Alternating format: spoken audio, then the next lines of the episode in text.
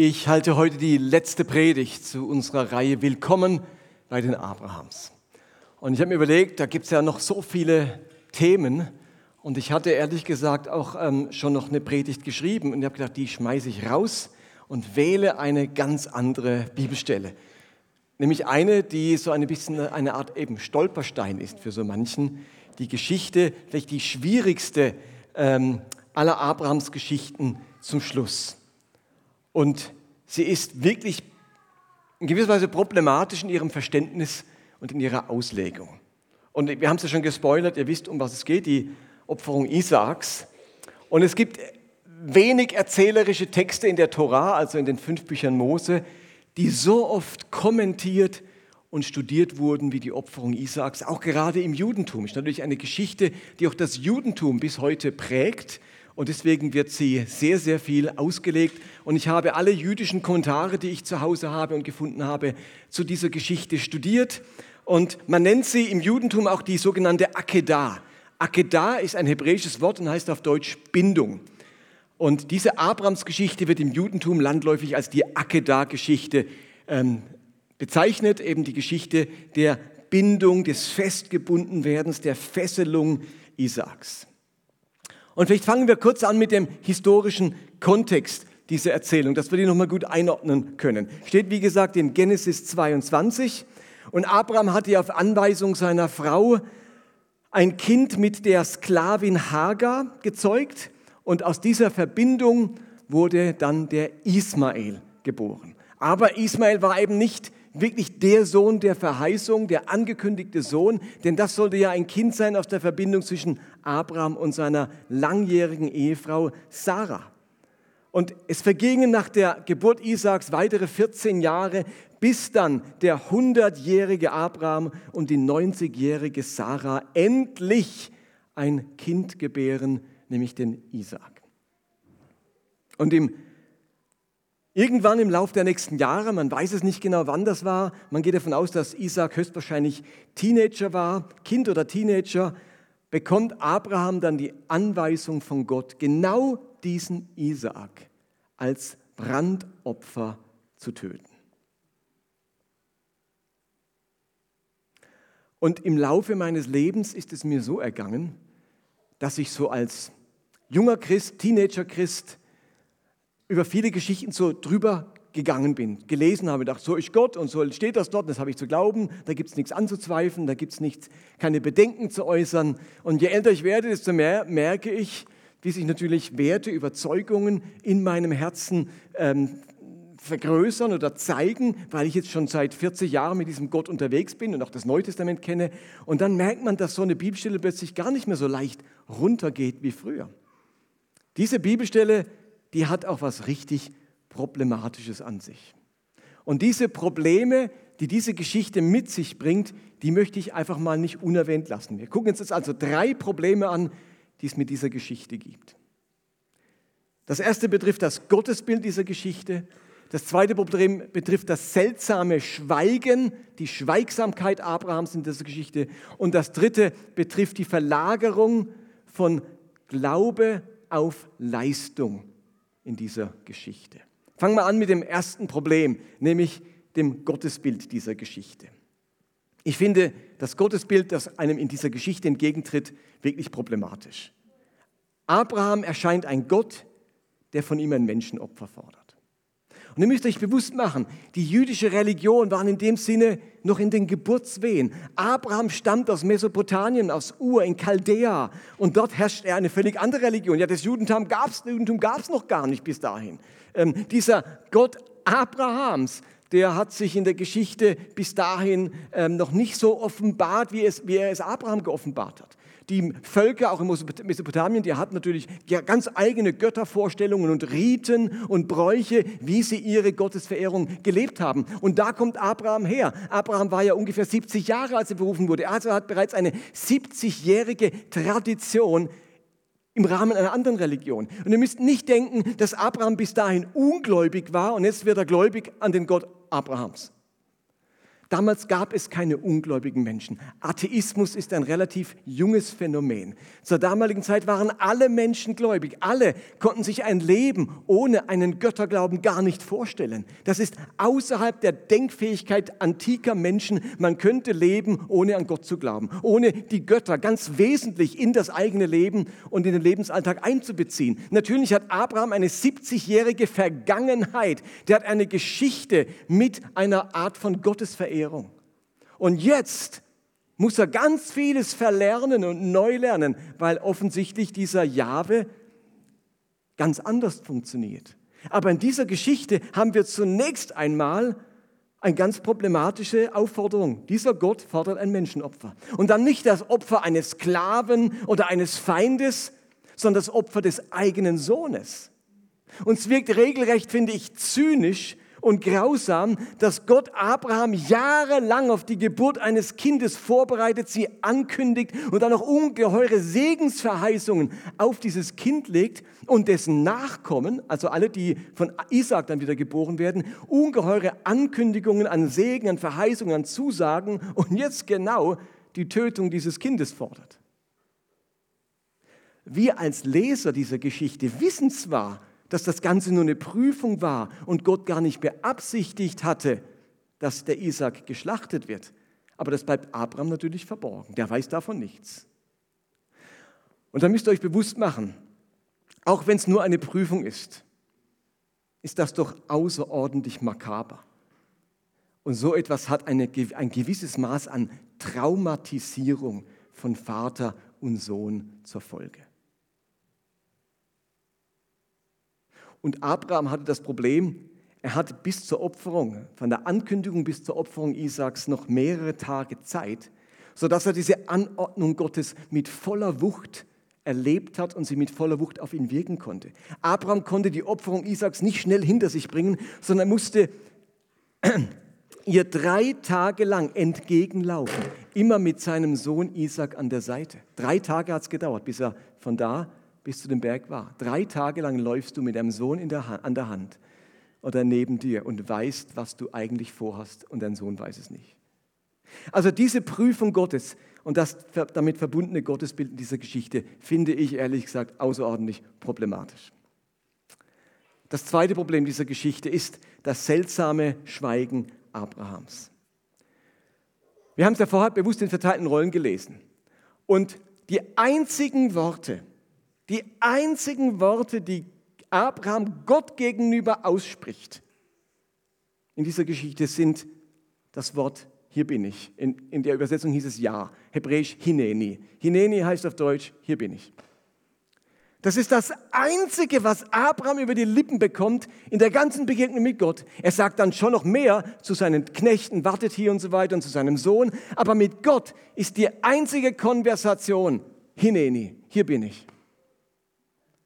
Das ist ein wenig verstörend. Ich verstehe so ganz und gar nicht, warum Abraham nicht um seinen Sohn kämpft und Gott versucht umzustimmen.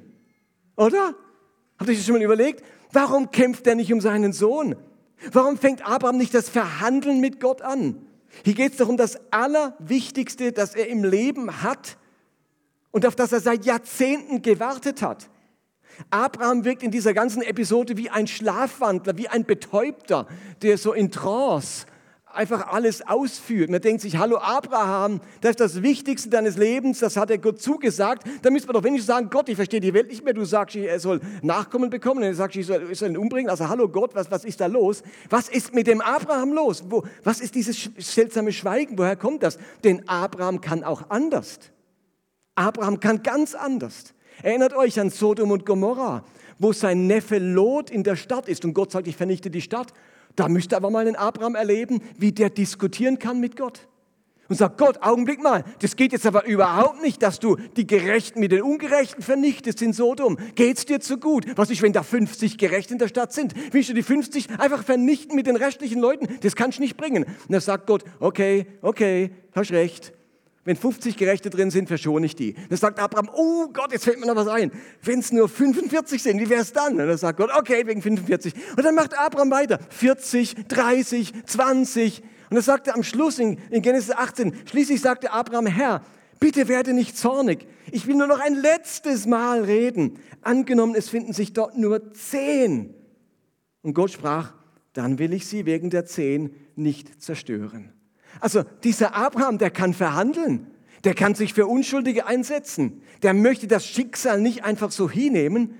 Und er kann das auch so deutlich äußern, wenn er etwas als ungerecht empfindet. Aber bei seinem eigenen Sohn bleibt Abraham verdächtig stumm und fügt sich so einfach in das Schicksal. Wenn es einen Zeitpunkt gegeben hätte, lieber Abraham, wo man mal sich gegen das Schicksal aufbäumen sollte, wo man sich für den Tod eines Unschuldigen einsetzen sollte, dann doch jetzt.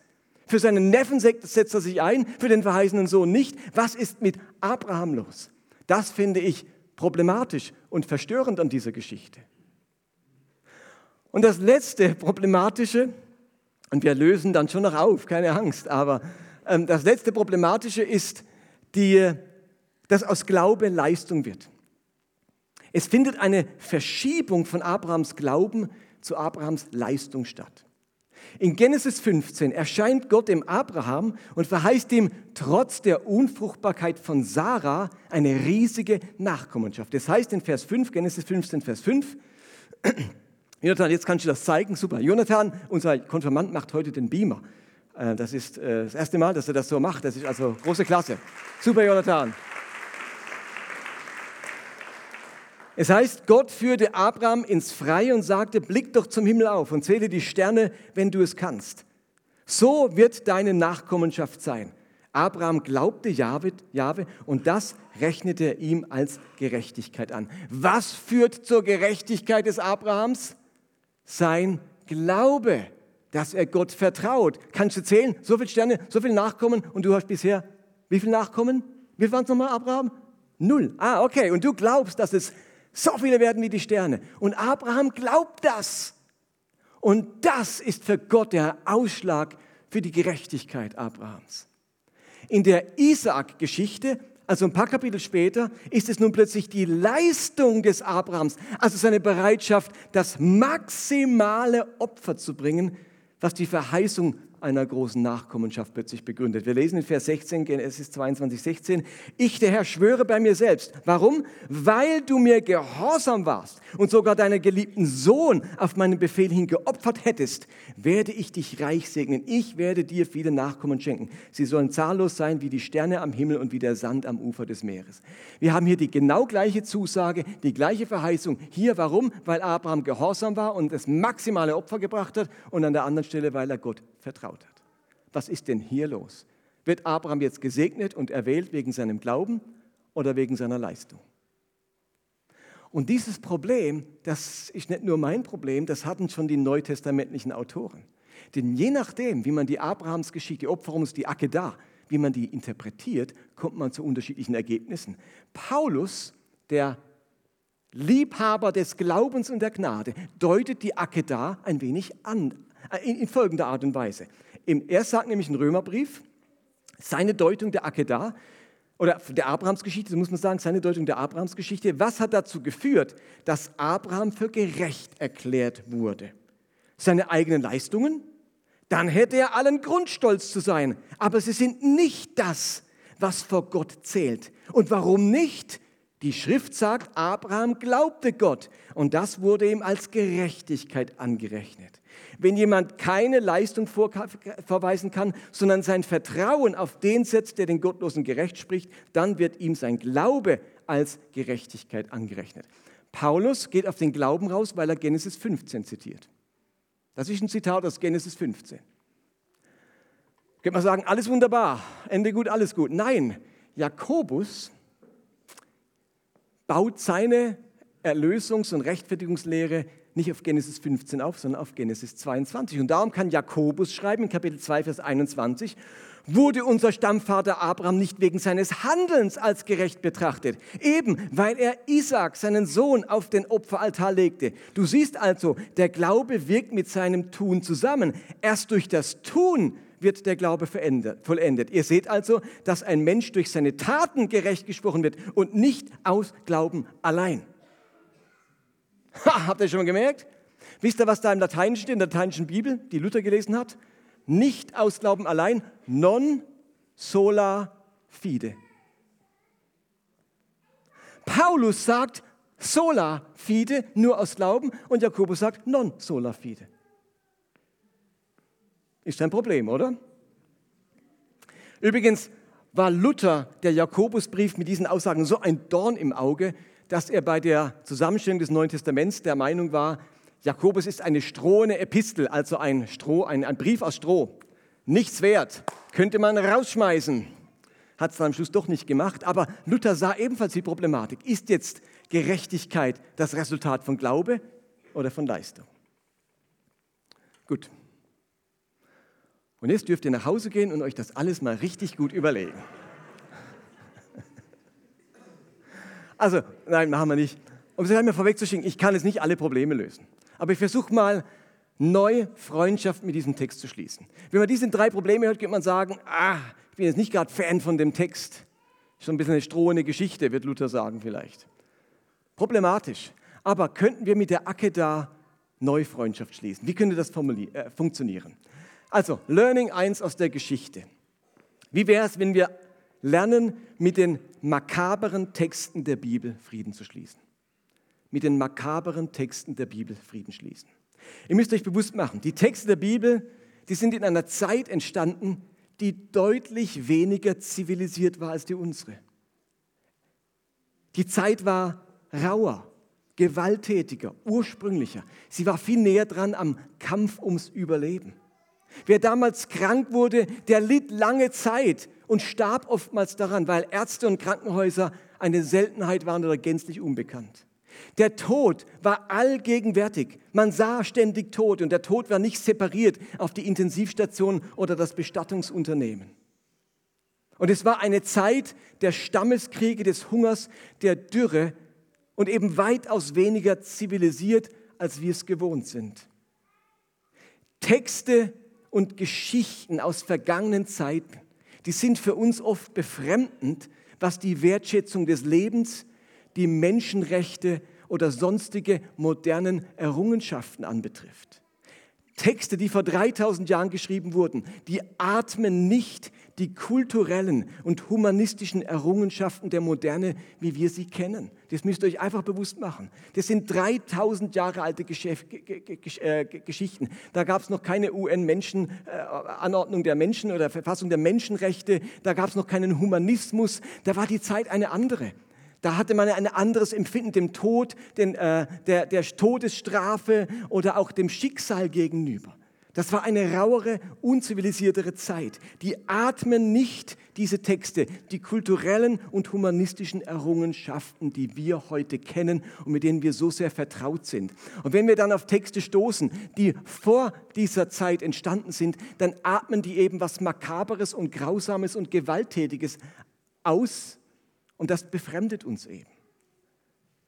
Wenn wir das berücksichtigen und diesen garstigen Graben überbrücken, können wir wieder einen Zugang zu solchen Texten finden. In einer vorzivilisierten, vormodernen Zeit können nicht moderne Verhältnisse herrschen. Und das bringen die Texte, weil sie authentisch sind und nicht geglättet wurden, eben zum Ausdruck. Das zweite Learning, vielleicht das wichtigste, eher theologisch, aber trotzdem eine wichtige Deutung dieser Abrahams Geschichte. Für viele Theologen ist genau diese Geschichte die Abschaffung des Menschenopfers und nicht die Begründung oder die Einführung von einem Menschenopfer. Man kann davon ausgehen, dass Abraham durch seine mesopotamische Herkunft mit Menschenopfer als Teil vom religiösen Kultus der damaligen Zeit durchaus vertraut war. Also die Aufforderung, ein Menschenopfer zu bringen, war für Abraham nicht von vornherein illegitim. Also die ganze Geschichte und gesagt, der ganze Zweck der Geschichte ist dann allerdings nicht, das Menschenopfer auszuführen, und dann gibt es eben da auch in der jüdischen Geschichte ein Menschenopfer, sondern das Gegenteil. Das Opfer, das Menschenopfer sollte durch die Geschichte aus dem Glauben Abrahams ein für allemal verbannt werden. In Abrahams Kopf können Menschenopfer durchaus dazugehören zu extremen Form von Gottesverehrung. Und was dieser Text sicherstellen wollte, ist, dass das nie mehr so von Abraham gedacht werden kann. Also Gott knüpft am damaligen rituellen Menschenopfer an, beendet es aber im richtigen Moment und bringt damit zum Ausdruck, dass diese Art des Opfers nichts in der religiösen Praxis oder Frömmigkeit von Abraham verloren hat. Und dazu passt jetzt auch die, die Sprache der Geschichte. Das finde ich total spannend. Es gibt ja im Hebräischen das Wort Elohim und das heißt Gott oder die Götter. Eigentlich Elohim, im ist immer die Pluralendung im Hebräischen. El, Gott, Elohim, Götter. Und der Name des Gottes, der dann mit dem Volk Israel unterwegs ist, der der Begründer der jüdischen Religion ist, ist dann ganz spezifisch wer? Wie, wie stellt er sich vor? Wie ist sein Name?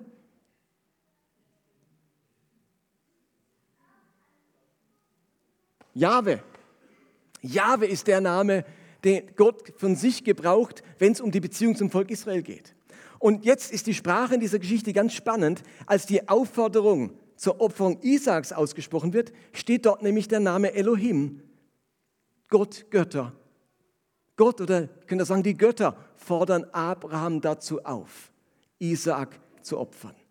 Elohim ist das allgemeine Wort für Götter und Gott, das damals von den anderen Völkern ebenfalls benutzt wurde. Auch wenn wir heute Gott sagen, das ist ja nicht das Vorrecht der Christen, der Gott. Die Moslems sagen zu ihrem Gott ja auch Gott. Und die Hindus sagen, dem benutzen auch das Wort Gott.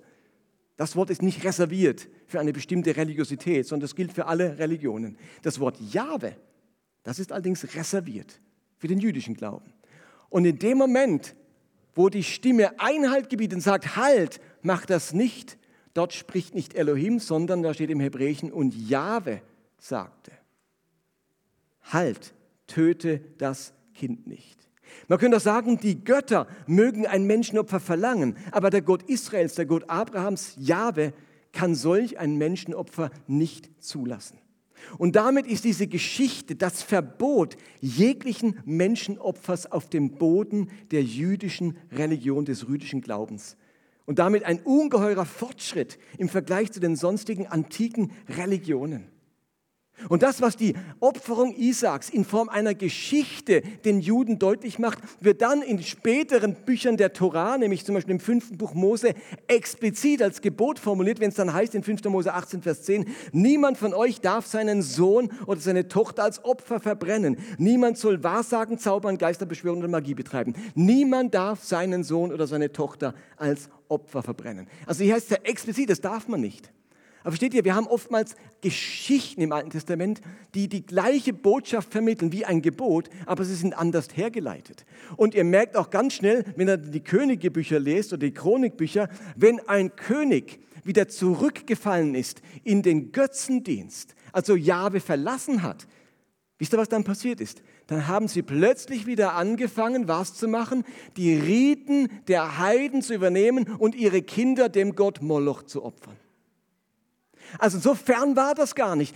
Israel war umgeben von einer Religion, wo Menschenopfer, Kinderopfer immer noch praktiziert wurde. Und was Gott mit der Geschichte macht, ist zu sagen, halt, halt, halt.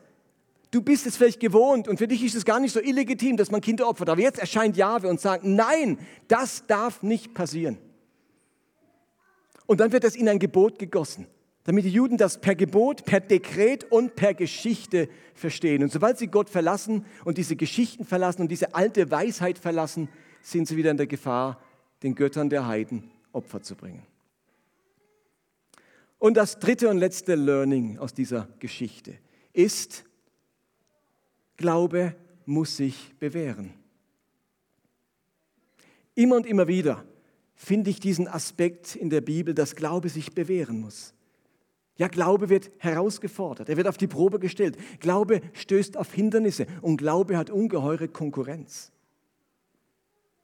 Und hier steht unsere Abrahamsgeschichte ein Stück weit in einer Reihe mit dem Buch Hiob oder mit Erlebnissen im Leben von Mose oder David oder den Propheten, die, die ebenfalls in ihrem Gottesvertrauen zutiefst herausgefordert wurden. Und ich glaube, dass deswegen diese Geschichte, wenn ich jetzt so eine Anwendung mache, so ein ganz praktisches Learning, es hatten wir erst so ein, ähm, Kultur, kulturhistorisches Learning, wir hatten ein theologisches Learning, jetzt haben wir so ein ganz praktisches Learning. Ich glaube, dass zum einen der Glaube sich in solchen Situationen als, Be als Beziehungsgrundlage bewähren muss. Glaube muss sich bewähren als Beziehungsgrundlage. hier hat der Glaube den Aspekt des Vertrauens. Okay? Wichtig, Aspekt des Vertrauens. Die Frage ist, vertraue ich Gott in dieser chaotischen, verwirrenden und herausfordernden Situation? Vertraue ich ihm in all dem, was ich nicht verstehe? Ist meine Beziehung zu Gott so kostbar, so vertrauensvoll und von tiefer Geborgenheit geprägt, dass ich mich ihm auch in solchen Situationen anvertraue? Und das Neue Testament löst die Akedah genau in die Richtung hinauf. Das Neue Testament sagt sich, wie können wir diese Akedah-Geschichte erklären? Und jetzt macht der Schreiber im Hebräerbrief etwas ganz Spannendes. Der sagt, wisst ihr, warum Abraham bereit war, seinen Sohn zu opfern? Weil sein Vertrauen in Gott so stark war, dass er darauf vertraut hat, dass er seinen Sohn wiederbekommt. Und so schreibt der Hebräerbrief, Hebräer 11, Vers 17, durch den Glauben, also das Vertrauen, war Abraham bereit, Isaac als Opfer darzubringen, als Gott ihn auf die Probe stellte. Abraham, der Gottes Zusagen empfangen hatte, war bereit, seinen einzigen Sohn Isaac zu opfern, obwohl Gott ihm versprochen hatte, nur die Nachkommen Isaaks sollen als seine Nachkommen bezeichnet werden. Also er zeigt, der Hebräerschreiber, das ganze Problem auf. Er war bereit, ihn zu opfern, obwohl er doch die Verheißung hatte. Warum war er bereit? Abraham ging davon aus, dass Gott Isaac wieder zum Leben erwecken konnte, wenn er gestorben war. Und in gewisser Weise bekam Abraham seinen Sohn tatsächlich von den Toten zurück, weil er nur einen Millimeter vor dem Erstechen entfernt war. Steht ihr den Gedanken? Also der Hebräer löst das so auf, dass er sagt, Abraham hätte Isaac nur getötet, weil er so ein starkes Vertrauen hatte, dass Gott diesen Isaac wieder auferweckt. Dann ist die Tötung immer noch dramatisch genug, also da sind wir wieder bei dem makabren Text, dramatisch genug, dass, dass Isaac sagt, Vater, ich bin wieder da, aber sowas müssen wir nicht nochmal machen. Steht ja, es ist trotzdem eine Traumatisierung, aber es wäre wenigstens, also es erklärt, dass der Aspekt des Vertrauens ganz, ganz stark ausgeprägt war. Also offensichtlich vertraute Abraham der auf Erweckungsfähigkeit seines Gottes. Also ob Glaube wirklich dieses tiefe Vertrauen zu einer bestimmten Person ist, zeigt sich erst, wenn es etwas zu vertrauen gibt. Also erst in der Herausforderung. Und zum Zweiten geht es darum, dass Glaube sich bewährt. Ähm, dass, zum anderen zeigen solche Prüfungen des Glaubens, ob dem Glauben nun auch wirklich Taten folgen. Wenn vorhin der Glaube den Aspekt des Vertrauens hatte, dann hat jetzt der Glaube eher den Aspekt des Gehorsams. Glaube als Vertrauen und Glaube als Gehorsam. Vers 12, halt ein, tut dem Jungen nichts zuleide. Ich weiß, jetzt oder jetzt weiß ich, dass du Gott gehorchst, denn du hast mir deinen, mir deinen einzigen Sohn nicht verweigert. Ob mein Glaube zum Handeln führt, zeigt, ob dieser Glaube nur ein Lippenbekenntnis ist oder tatsächlich etwas Lebensbestimmendes. Ist der Glaube nur Kopfsache oder eben Herzenssache? Und jetzt sind wir plötzlich wieder bei dem Spannungsfeld zwischen Paulus und Jakobus. Denn eigentlich haben beide recht. Paulus betont den Vertrauensaspekt des Glaubens und Jakobus betont den Gehorsamsaspekt des Glaubens. Und beides gehört zusammen wie zwei Seiten einer Medaille. Grundlage für Abrahams Annahme, für Abrahams Gerechtigkeit und Grundlage für den Segen ist allein sein Glaube. Aber der Glaube, von dem die Bibel auf all ihren Seiten spricht, ist eben keine Kopfsache und kein Lippenbekenntnis, sondern etwas Lebensbestimmendes, das im Schlepptau auch Taten und Werke und Hingabe und Veränderung und Gehorsam hat. Also der Glaube, von dem Gott spricht, den er als Vertrauen anerkennt, ist eben nur dann gegeben, wenn dieser Glaube auch zu Taten führt, wenn er mich zu Handlungen bewegt und nicht nur eine Kopfüberzeugung oder ein Lippenbekenntnis bleibt.